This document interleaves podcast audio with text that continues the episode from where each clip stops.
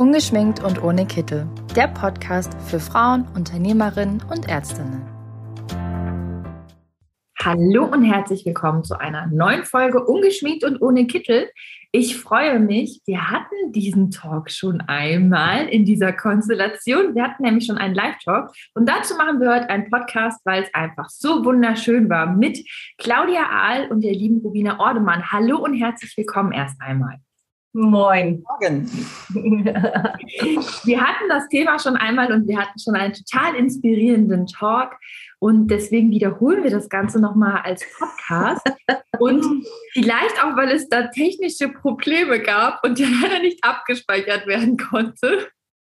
Aber ich freue mich umso mehr, weil wir hatten ein ähm, total, ja, wirklich inspirierendes Thema. Und zwar hört sich am Anfang ja gar nicht so inspirierend an, ist es aber ähm, der Einfluss, wie ein Chef das Team ja positiv und negativ so ein bisschen in seinen Bann ziehen kann, beeinflussen kann, wertschätzen kann. Und das ist ja wirklich, ähm, wenn man sich mal anschaut, wie wichtig ein Chef in dieser Konstellation mit dem Team ist, wie sehr er das ganze Team beeinflussen kann.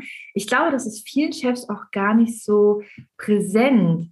Ähm, vielleicht erstmal so zu dem Punkt, inwieweit ein Chef das Team im Allgemeinen überhaupt beeinflussen kann. Kann er das Team überhaupt wirklich beeinflussen?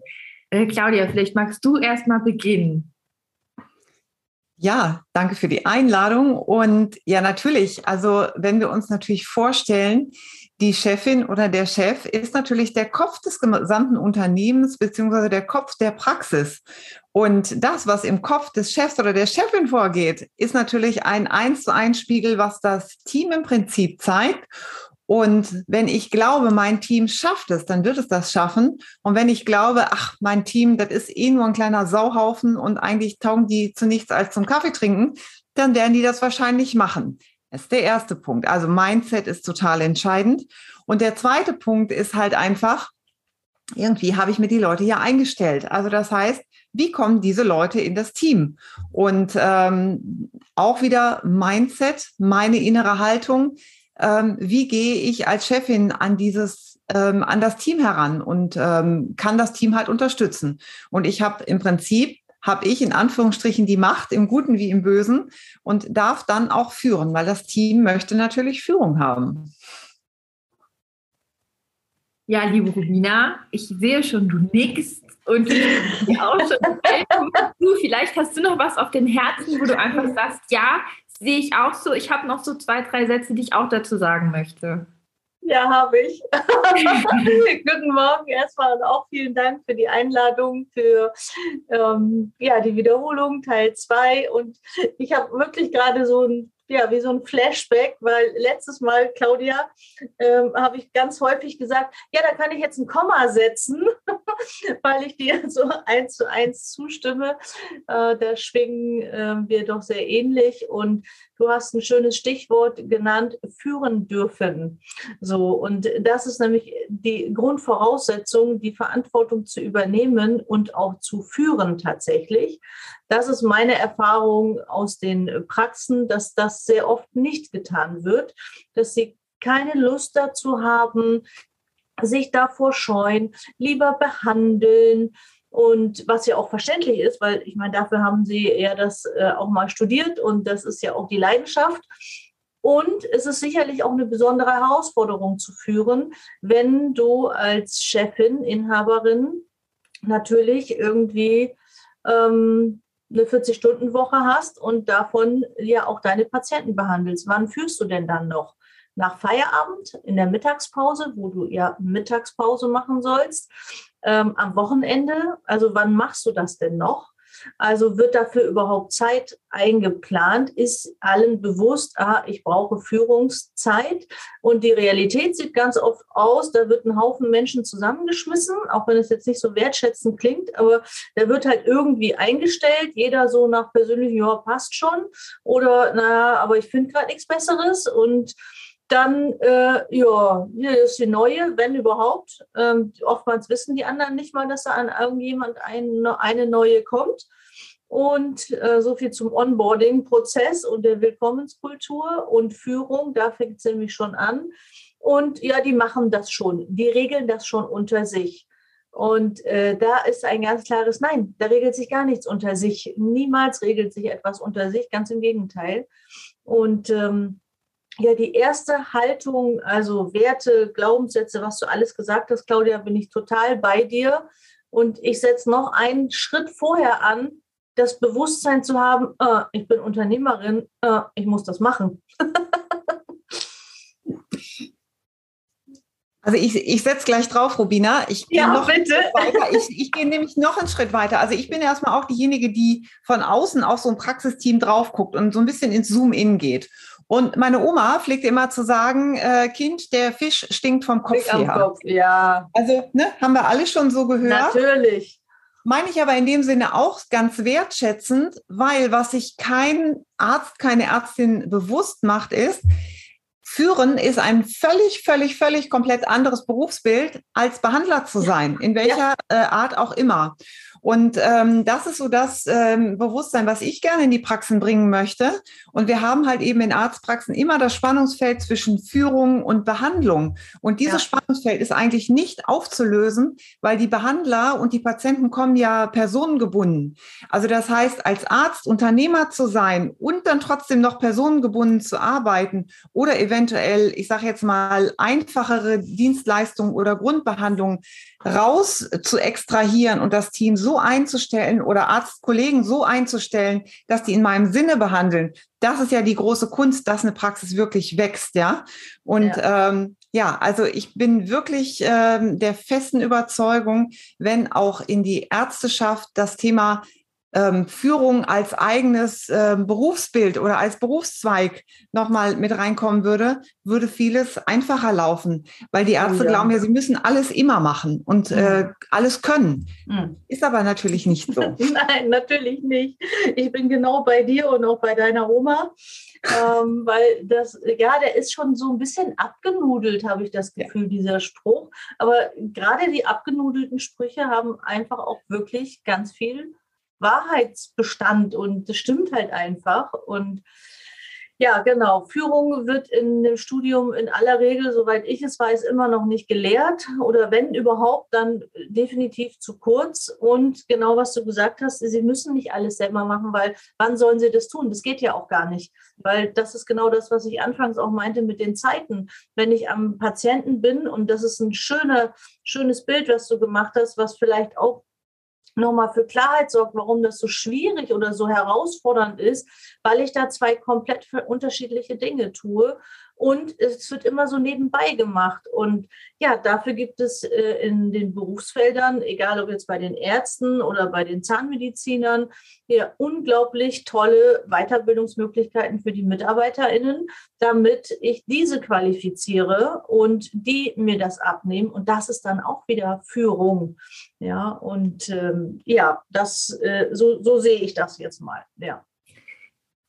Jetzt wissen wir ja alle, leider, und wir wollen ja jetzt auch nicht zu politisch werden, dass es leider im Studium keine extra Seminare gibt. Man kann sich auch für keine extra Seminare anmelden oder die nebenher machen. Ähm, hier sind natürlich andere Studiengänge, die haben immer wieder zwischendurch ein bisschen BWL, ein bisschen Unternehmertum. Das gibt es natürlich in der Medizin so gut wie gar nicht. Also das ist ja wirklich die absolute Seltenheit. Jetzt rutscht man dann, ich sage jetzt mal bewusst rutscht, jetzt unternehmerisch gesehen in diesen Praxisalltag. Man macht sein Ding, man möchte behandeln. Und das ist ja auch das, was man möchte. Man möchte behandeln. Wie kann ich jetzt hier einfach diesen Schritt zurückgehen und mich selbst aus diesem klassischen Alltag rausholen und sagen, okay, stopp, ich gehe jetzt noch mal einen Schritt zurück, ich gucke jetzt mal auf mein Team, ich bin Unternehmer, ich bin Führungskraft und ich möchte jetzt hier aufräumen. Wie kann ich einfach auch, die Zeit spielt natürlich eine immens große Rolle. Also, ihr hattet es eben schon gesagt, Natürlich kann man nicht eben am Wochenende noch führen. Ähm, man möchte ja auch gerne noch ein Privatleben haben. Wie kann ich aber hier den Schritt zurückgehen und sagen, ich teile mir das Ganze anders ein? Zeitmanagement, Riesenthema. Und wie kann ich auch einfach wirklich sagen und das Bewusstsein dafür bekommen, stopp, ich bin Unternehmer? Also es geht ja, gibt ja immer im Unternehmertum den schönen Satz, ähm, am Unternehmen oder an der Praxis arbeiten statt in der Praxis arbeiten. Und genauso wie Teambesprechungen wichtig sind, brauche ich als Unternehmerin, also als Arzt, Ärztin, Chefin, einfach auch Zeit, mich zu reflektieren, indem ich mir zum Beispiel feste Zeiten einplane oder indem ich mir einfach im Prinzip äh, einen Coach oder eine Unterstützung suche, die mit mir reflektiert, weil wir wissen ja alle, wir haben alle blinde Flecken. Alle, wie wir drei hier sitzen, wissen nicht, wenn es um uns selber geht, welche Fragen zu stellen sind. Und da hilft halt einfach wirklich ein Gegenüber und eine Reflexion und sich wirklich bewusst dafür Zeit zu nehmen, weil wenn ich es nicht tue, brauche ich hinterher viel mehr Zeit, die Scherben aufzuräumen, die ich vorher eben nicht gesehen habe. Wieder, ich übergebe mal an dich, du lachst. Ja. genau das ist es, weil ich höre immer dieses Argument, nein, da habe ich keine Zeit für und ich verstehe das aus vollem Herzen. Wirklich, wirklich. Also gerade, ich verstehe auch, dass man den Anfang verpasst, Unternehmertum zu lernen, weil dann kommt die Assistentenzeit, dann kommt die Praxisgründungszeit. Oh, es gibt immer einen ganz, ganz guten Grund, warum es gerade nicht passt. Und auf einmal schwuppdiwupps sind zehn Jahre ins Land gegangen und ich habe, stehe dann vor meinen Scherben und dann darf ich richtig investieren. So, und es ist mit den Zeiten und mit dem Lernen und äh, ich meine, das kennen wir bestimmt, wir drei auch alle, dass wir mehr Ideen haben, als wir Zeit haben, alles umzusetzen. Und ähm, ist immer irgendwie noch, ah, das könnte ich noch und jenes könnte ich, habe ich keine Zeit für. Manchmal muss man einfach machen. So wie Menschen, wenn sie eine Weiterbildung machen, ähm, die berufsbegleitend ist, das wird auch auf einmal in den Alltag integriert, was man vorher überhaupt sich nicht vorstellen kann. Im Studium hat man es auch geschafft, ganz viel unter einen Hut zu kriegen. Im Grunde müsste man diesen Schwung noch weiter mitnehmen und diese Fähigkeit und sagen, und parallel, und ich finde diese Idee des Coaches und ähm, des Führungskräfte-Mentorings ähm, ein wirklich sehr, sehr gutes Konzept, dass es nämlich parallel läuft, weil auf der anderen Seite sind es UnternehmerInnen, die möglicherweise auch, wenn sie eine eigene Praxis gegründet haben, auf einem Haufen Schulden sitzen. Das Studium ist noch nicht mal abbezahlt. Ich kann das sehr gut nachvollziehen, dass wir erstmal oder dass man da erstmal an tausend andere Sachen denkt als an eine olle Teamsitzung. Ja, so und das parallel mitzunehmen, diese Konsequenz zu haben, ich würde niemals einen Schnitt ansetzen, ich würde nie eine OP doch machen, wenn ich das vorher nicht gelernt habe. Und im Grunde ist das nichts anderes. So, ich muss das lernen und ich brauche Unterstützung dazu und holen mir jemanden, der das parallel mit mir macht. Naja, und es gibt ja immer noch die Fehlannahme, äh, Führung ist schwer. Ne? Also Führung Nein. muss man irgendwie großartig lernen. Aber wir Nein. beide wissen es genau anders. Ne? Also genau. das im Prinzip Coaching während des Jobs mache ich genau. auch. Mhm. Ja, und ähm, äh, mein Ansatz ist ja das integrale Modell zum Thema Führung. Also das heißt, für Führung gibt es eine sogenannte Grammatik, ja. Also es gibt dafür ganz einfache Regeln, wie um ja. zu behandeln, ja, wie um, ähm, keine Ahnung, eine Erkältung zu behandeln, gibt es auch für Führung ganz einfache Instrumente. Und wenn ich die beherrsche und wenn ich weiß, wie die Grammatik dahinter geht, geht, dann kann ich genau die Führung, wie du sagst, in den Alltag mit einbauen. Ja. Und dann ist es irgendwie ein Bestandteil meiner inneren Haltung. Und dann äh, wenn, ja, wechsle ich den Blickwinkel im Prinzip. Und darum geht es eigentlich. Ja, ich sag, habe auch gerade einen im, bei mir im Mentoring und ähm, da sind es auch, ähm, dass wir gesagt haben, mal fünf wesentliche Punkte erstmal und danach machen wir noch fünf weitere. So, es geht nämlich ganz einfach. Es war nämlich auch dieses Ding, ja, aber das ist so groß. Ich so, nein, das ist nicht groß. Wir können das auch, also groß machen kann ich alles, ja. Ich kann es aber auch klein halten und einfach halten und dann mit, äh, und ich finde ja auch gerade Führung, je einfacher sie ist und je klarer sie ist, desto erfolgreicher ist sie auch. Wie ein QM-Handbuch. Ja, es gibt Regale voll mit QM-Handbüchern, die mühevoll geschrieben wurden und kein Mensch nutzt die weil stehen halt nur im Regal und dann gibt es die ganz schmalen Klappen, wo die wirklich wichtigen Sachen drin stehen und an denen arbeitet man und die, es stimmt nicht ganz die Analogie, aber so ein bisschen hatte ich gerade das Bild dazu. Wir haben auch ganz viel Feedback von ähm, Ärztinnen, Zahnärztinnen, die Führungscoachings machen und schon fertig haben und die einfach sagen, das ist tatsächlich so ein bisschen wie in der Fahrschule. In den ersten Stunden dachte ich noch, ach du je, ich kriege das niemals hin. Das machen, dies machen, Kupplung drücken, schalten, das ist viel zu viel. Und die sagen alle genau dasselbe. Wenn man es drin hat und wenn man es ein paar Wochen, Monate gemacht hat, dann ist das so automatisch drin, dass man gar nicht mehr ohne kann. Und dann entwickelt man sich ja auch weiter. Man überlegt dann, okay, ich habe jetzt die ersten Schritte gemacht, jetzt kommen die nächsten Schritte, wie kann ich das noch verbessern? Und da sind natürlich dann auch ähm, neue Herausforderungen, die dann irgendwann kommen. Natürlich am Anfang, ich führe jetzt mein Team, alles läuft gut, ich merke Verbesserung.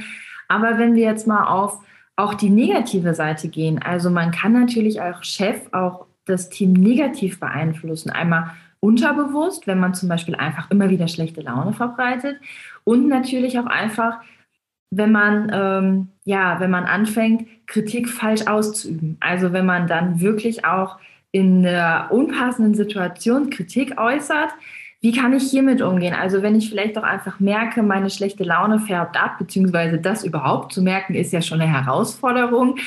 Ähm, wie kann ich hier handeln, jetzt mal auf der ähm, anderen Seite, wenn wir an die negativen Beispiele gehen? Naja, also ich sag mal, ähm, wir kommen wieder zurück zum Anfang. Ne? Also wenn ich mit einer schlechten Laune ins Team gehe, dann werde ich wahrscheinlich ähm, ein Echo bekommen, ja. Also noch so eine kleine Lebensweisheit rausgehauen, ne? wie, wie ich in den Wald äh, rufe, so schallt es heraus. Ne? Ähm, vielleicht wissen ja schon einige Zuhörer, dass ich auch mit Pferden gerne arbeite. Also das, was in meiner Umwelt ist, gibt mir einfach ein eins zu eins Spiegel von dem, wie ich mich innerlich fühle. Und der erste Schritt ist natürlich erstmal damit aufmerksam zu werden und zu merken, hey, wow, was passiert hier eigentlich? Und dann auch die Frage zu stellen, was hat es mit mir zu tun ähm, und inwiefern, also wie hat es mit mir zu tun und was hat es mit mir zu tun? Und dann auch da vielleicht wieder das Gespräch zu suchen. Ich glaube, dass das so deine Frage war. Rubina, haben wir die Frage richtig verstanden? Ich gebe mal an dich ab. Ja, ich bin auch noch am Überlegen, ist die Frage auf die Chefseite oder auf die Mitarbeiterinnenseite gemünzt, aber ich haue jetzt auch einfach mal so raus ähm, Komma, wie immer bei dir, Komma. Und ähm, genau das, ich habe auch sofort gesagt, ja, da sind wir wieder am Anfang, Werte und Haltung. Ich sehe auch immer so ein Schiffsbug, ja, äh, vorne, also ich glaube, die Spitze heißt doch Bug, ne, äh, vorne. Und äh, das Wasser, was da die, was sich da teilt und die äh, Wellen macht. Und so ist das einfach auch. Und als Unternehmer, als Chef, Chefin darf ich täglich, wirklich täglich nie unterschätzen, welche Auswirkungen mein Verhalten hat. Ähm, ob ich da eine Tasche, ob ich reinkomme und eine Tasche in die Ecke pfeffere. Äh, es gibt immer noch Praxen, wo Instrumente durch die Gegend fliegen. Also das äh, sind Geschichten gefühlt aus den 50er, 60er, 70er Jahren. Die gibt es leider immer noch. Und ähm, da ist dann irgendwie auch so die Haltung. Ich frage ganz oft als allererstes, was möchtest du für eine Chefin sein? Was möchtest du für ein Chef sein? Äh, wie siehst du deine Rolle? Und da kommt erstmal großes Schweigen, weil, ach so, darüber muss ich mir erstmal Gedanken machen. Und ähm, dann sind, das ist die Arbeit an der Haltung. Was möchte ich sein? Ja. Äh, wer möchte ich sein? Wie soll ich, wie möchte ich gesehen werden? Und daraus folgernd, ähm, was muss ich dafür tun? Und wirklich nie zu unterschätzen, dass du einfach ähm, immer unter Beobachtung bist. Dein Team scannt dich jeden Tag, jede Sekunde. Und das tun sie bewusst und unterbewusst, weil das ein abhängig, weil die sind abhängig beschäftigt. Wir sind da auch nicht, am Ende geht es auch um Professionalität. Wir sind nicht da um, äh, das, weil manche sagen, ja, das ist wie meine Familie. Nein, das ist nicht deine Familie. So, das ist ein Arbeitsplatz. So, am Ende ist es Business und du als Unternehmerin bist diejenige, die die Abmahnung ausspricht, die im Zweifel ähm, auch die Kündigung ausspricht. So, und das ist was anderes, ob ich in der Familie meine Schwester oder meine äh, irgendein Familienmitglied nicht mehr sehen möchte, weil wir uns zerstritten haben, oder ob ich jemanden die Existenzgrundlage nehme, möglicherweise, und ihn in wirtschaftliche Schwierigkeiten bringe.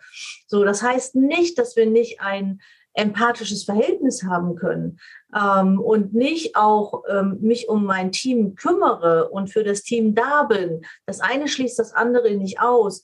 Aber diesen Begriff von ja Freundschaft und Familie, das sind Vermischungen, die nicht sehr hilfreich sind. Ja, ich breche es noch mal ein bisschen konkreter runter. Ähm, ne, Christine, vielleicht hast du auch so ein bisschen auf die Fehlerkultur im, äh, in, in Praxen. Ja, genau. Genau. ja, und ich konkretisiere die Frage gerade einmal. Ihr war gerade aber in so einem schönen Redefluss, da habe ich gedacht, ach ja, das ist ja super. Ne? Die Frage wurde auch beantwortet, hat ja gut gepasst. Tatsächlich kriegen wir natürlich immer wieder Fragen rein. Und häufig war halt einfach auch die Frage, ähm, ja, ich merke, mein Team ist einfach unmotiviert. Und dann habe ich auch einfach mal so ein bisschen nachgefragt, wie ist denn so deine innere Haltung? Ja, ich bin gerade auch nicht so gut drauf. Und deswegen mhm. fand ich die Antworten einfach schon so ideal, auch mit dem Spiegel und mit allem, wo ich gedacht habe, okay, ich lasse die jetzt erstmal ein bisschen reden, weil euer Input einfach gerade so phänomenal war. Und ja, tatsächlich, viele haben auch immer wieder diese Befürchtung, ich merke, mein Team funktioniert gerade nicht so ideal, wie das im Praxisalltag sein sollte. Und ich sehe hier einfach auch Verbesserungsbedarf. Was kann ich tun? Wie gehen wir mit Fehlern um? Wie besprechen wir Fehler, ohne dass halt sofort dieses riesengroße, fette, rote Wort Fehler im Raum steht und alle sofort denken, scheiße, verdammt. Und deswegen, also redet weiter über Fehlerkultur. Äh, ich höre hier ganz gespannt zu und ich glaube, die Hörer sitzen hier auch alle und freuen sich über den Input. Also ich habe mal eine Praxis beraten und äh, als ich dann ähm, so das erste Mal ins Team kam, äh, holte der Chef die Fehlerliste raus. Und alle wurden ganz klein und es wurde oh. ganz ruhig. Und ihr könnt euch vorstellen, kein Mensch sagte irgendwas. Na, und dann ist der komisch. Chef wirklich der Reihe nach die Fehler durchgegangen und hat die auch noch vor der Gruppe mit Namen benannt.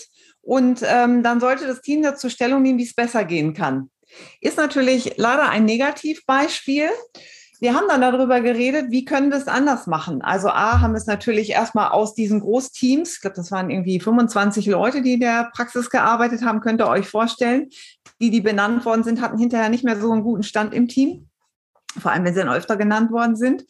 Also das heißt, wir haben erstmal überhaupt besprochen, wie fühlt es sich an, äh, überhaupt über Fehler und Herausforderungen zu sprechen. Und dann sind Fehler natürlich einfach Fehler, die passieren können. Das ist nicht schlimm, das ist menschlich und die ähm, Geschichte, die wir dann hinterher draus gemacht haben, war dann wirklich in Kleinteams, in den Kompetenzteams, in den Unterabteilungen quasi zu besprechen, wie können wir Lösungen finden. Also das heißt, wir haben im Prinzip im Vorhinein dann immer schon geguckt, was sind an Sachen, was sind Sachen, die passiert sind und die wir verbessern müssen. Und dann hinterher zu sagen, okay, Fehler können passieren, aber wir versuchen vorher eine Lösung zu optimieren. Und interessanterweise hat das die Mitarbeiter wirklich, Mitarbeiterinnen wirklich sehr viel mehr motiviert, weil sie sind natürlich an der Basis und wissen, wie die Prozesse besser funktionieren können. Und äh, in einem Fall war einfach mal die Lösung, den Lieferanten zu wechseln, im anderen einfach äh, bestimmte äh, Teamkommunikation anders öffentlich zu machen oder halt die Dinge, die nicht geklappt haben, in ein Teambuch zu überführen und dann in Kleinteams zu besprechen. Ja, also es gibt da viele einfache Lösungen, aber ähm, es ist nie gut, jemand natürlich vor der Gruppe bloßzustellen. Das ist ja ganz klar. Oh, also das heißt, die, das Prinzip, was wir daraus gemacht haben, ist, also bevor ich etwas mache, mal empathisch reinzufühlen, wie es beim anderen wirken könnte. Mal ganz als einfache Regel, ja. Mhm. Und ich äh, ergänze das. Ich gucke gerne ähm, auch drauf. Also grundsätzlich ist es so, dass ähm, die meisten Menschen ja ihre Sache wirklich gerne gut machen wollen. So, das ist erstmal so eine Grundannahme. Äh, also die lohnt es sich auch mal zu hinterfragen. Auf der Unternehmerseite habe ich diese Grundannahme, da sind wir wieder beim Einstieg Haltung. Oder gehe ich eh davon aus, dass sie alle Fehler machen? Oder denke ich so, nee, die machen, geben ihr Bestes. Und wenn etwas passiert ist und das Ergebnis nicht so ist, wie ich das gerne hätte, dann gibt es unendlich viele Möglichkeiten, wie es dazu gekommen ist. Und es ist genau wie du gesagt hast, nämlich äh, in die Lösungsorientierung zu gehen. Und das bringt natürlich nichts. Also mit bloßstellen, mit Scham arbeiten äh, ist wirklich ähm, ja nicht die äh, Methode, die dazu beiträgt, dass es besser wird. Und wenn Leute gut werden wollen und sollen, dann muss ich ihnen zugestehen, dass sie verschiedene Wege gehen müssen dafür und nicht alle zum gewünschten Ergebnis führen. Also Fehler passieren, wenn es denn wirklich Fehler sind. Also ich habe ja schon ein bisschen Schwierigkeiten mit dem Wortfehler. Natürlich soll man das Wort auch weiter auch mal benutzen dürfen, weil wenn Fehler passiert ist, ist er passiert. Und nur weil ich es umbenenne, äh, bleibt das Ergebnis trotzdem so. Aber wenn ich ständig von Fehlern rede oder kleine Sachen aufbausche zu einem riesen Fehler, das hat halt auch was mit der Kommunikationskultur zu tun. Wann rede ich vom Fehler oder wann ist was nicht so gut gelaufen oder solche äh, Dinge. Und ich muss meinen Leuten, meinem Team, meinem MitarbeiterInnen auch die Möglichkeit geben, verschiedene Wege zu laufen und Dinge auszuprobieren, sonst wachsen sie nicht. Ja, also bei Kindern ist uns das auch klar. Ich kann nicht immer die Händchen halten, damit sie nicht hinfallen. Natürlich mache ich das am Anfang, weil dann schaukeln die ja auch mehr von rechts nach links und der Kopf ist schwerer als der Körper und alles und dann halte ich das und irgendwann lasse ich es los und alle wissen wir, es wird hinfallen. So und, äh, und zigmal hinfallen, bis es von alleine laufen kann. Und äh, als Unternehmer muss ich gucken, wo setze ich die Grenzen, bis wohin kann ich fallen lassen und sagen, ja, ist okay. Und gemeinsam gucken. Und was dann auch noch dazu kommt, so Kommunikationskultur, da muss man auch mal ganz fair bleiben, finde ich. Also sehr häufig erlebe ich die Situation, ja, wieso, ich habe dir gesagt, das und das, so muss das laufen. Äh, was genau ist daran nicht zu verstehen? Das war eine ganz präzise Anweisung. Ja, nur weil ich das einmal gesagt habe, heißt das noch lange nicht, dass es der andere gehört hat. Gehört halt heißt nicht, dass er es verstanden hat. Hören und verstehen sind zwei ganz unterschiedliche Sachen. Verstehen und anwenden ist nochmal was anderes und anwenden und in eine Routine bringen ist nochmal was anderes. Da kommt wieder Christine, dein Führerschein. Beispiel, wenn das so einfach wäre, dann könnte der Fahrlehrer ja auch einmal eine präzise Anweisung geben, wie das funktioniert mit diesem Kupplungsspiel. Ja, und dann sieh mal zu, wenn du das nicht sofort hinkriegst, ja, wieso hat das denn nicht geklappt? Habe ich doch ganz klar formuliert. Nein, wir müssen das üben, wir müssen das Spiel üben, wir müssen probieren. Wie ist das denn? Und ähm, das hat viel, wir kommen immer wieder zurück, Claudia, äh, zur Haltung. Und ähm, die, die Kommunikation fängt bei mir selber an. Worte wirken immer nach innen und nach außen. So. Jetzt muss ich hier tatsächlich an meine Fahrstunden denken. Ich hatte nämlich zwei Fahrlehrer und die sind jetzt wirklich mal ein super Beispiel, denke ich. Der eine, vor dem hatte ich immer Angst, der hat nämlich immer geschimpft und dann war ich immer total nervös und war immer super schlecht und ich konnte dem auch, also ja, natürlich habe ich gehört, was der sagt, aber ich war so aufgeregt immer. Und der andere, das war so ein Süßer. Das war so ein richtiger, ja, so ein Opi, der sich so daneben gechillt hat und dann sofort anfing mit Ja, und wie geht's dir heute? Und oh, super, hast du ganz toll eingepackt, ist ein bisschen schief, machen wir beim nächsten Mal anders. Und das war so richtig so, weil ich habe mich immer gefreut, wenn ich gesehen habe, ich habe bei dem und ich bin viel besser gefahren, ich habe viel mehr gelernt und bei dem anderen bin ich immer nur zitternd aus der Stunde und wusste nichts mehr. Also wenn ich dann überlegt habe, wo sind wir heute denn hergefahren? Und ich glaube, das ist vielleicht auch einfach so, nochmal eine kleine Erinnerung und das, was du auch gerade gesagt hast, Rubina, mit diesem immer wieder öfter daran erinnern, bis es zur Routine wird. Ähm, es gibt so viele wissenschaftliche Texte auch dazu, wo wir einfach auch wirklich wissen, man muss es XY mal gesagt haben, damit es im Kopf ankommt. Und hier vielleicht auch einfach mal so ein bisschen, ja, auch empathisch handeln und sich mal überlegen, nicht jeder hat immer 100 Prozent, die er geben kann am Tag, weil man auch noch ein anderes Leben hat. Und manchmal ist man vielleicht auch nicht so aufnahmefähig, wie das der Chef gerne hätte. Und dann kann man vielleicht auch hier die Sachen noch zweimal freundlich sagen. Und wenn man dann merkt, okay, jetzt habe ich es wirklich echt oft gesagt, dann kann man sich ja erstmal zusammensetzen und sagen, okay, hier struggles ein bisschen, können wir mal kurz darüber quatschen, bevor man direkt wirklich dann auch mit der Fehlerliste kommt. Da wurde mir auch ganz schlecht, als ich das gehört habe. Und bevor jetzt aber in der Praxis ähm, hoffentlich, also ich hoffe, dass alle Fehlerlisten, die irgendwo in der Praxis, wo dieser Podcast gehört wird, dass die alle weggeschmissen werden. Und falls ihr einfach sagt, wir würden gerne auch wirklich ähm, Führungscoaching haben, wir würden gerne mehr lernen, wir würden gerne auch mit Pferden zusammenarbeiten. Also ähm, hier mit diesen zwei Expertinnen steht Ihnen quasi die Führungswelt offen. Sie können einfach ähm, direkt an die beiden schreiben. Claudia Alf von der Akademie für Flow und Fokus. Flow und Fokus Akademie, so rum war es. Akademie für Flow und Fokus. Doch, ne? Das ist richtig. Und dann noch die äh, liebe Rubina Ordemann.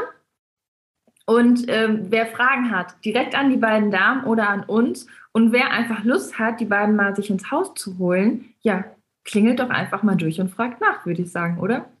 Wir freuen uns. Wollte ich sagen, sind wir dabei. Einzeln oder sogar gemeinsam. Ja, das wäre auch schön. Auch das ist eine super tolle Idee, weil wir ganz, äh, ja, weil wir auf unterschiedlichen Blickwinkeln drauf gucken. Genau. genau. Dann könnt ihr euch ja in der Mitte treffen. Genau, und es gibt natürlich auch ganz tolle Fördermaßnahmen. Vielleicht sollten wir das auch noch erwähnen, wenn man ja. immer so denkt, zweiter Irrtum, Coaching muss teuer sein. Nee, muss es nicht. Also es gibt Fördermaßnahmen gerade für äh, äh, Praxen unter zehn Leuten, wo das Coaching bis zu 80 Prozent gefördert wird. Noch, also schnell sein. ja. Und wer auch hierzu Fragen hat, ich glaube, da seid ihr auch immer total up to date.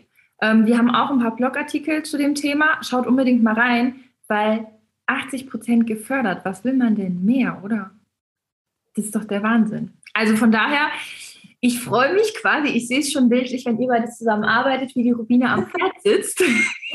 ich freue mich schon auf das, was da noch kommt. Vielen lieben Dank, dass ihr heute mit dabei wart. Und wir hören uns ganz bald schon wieder. Vielen Dank für die Einladung. Bis bald. Bis dann. Tschüss.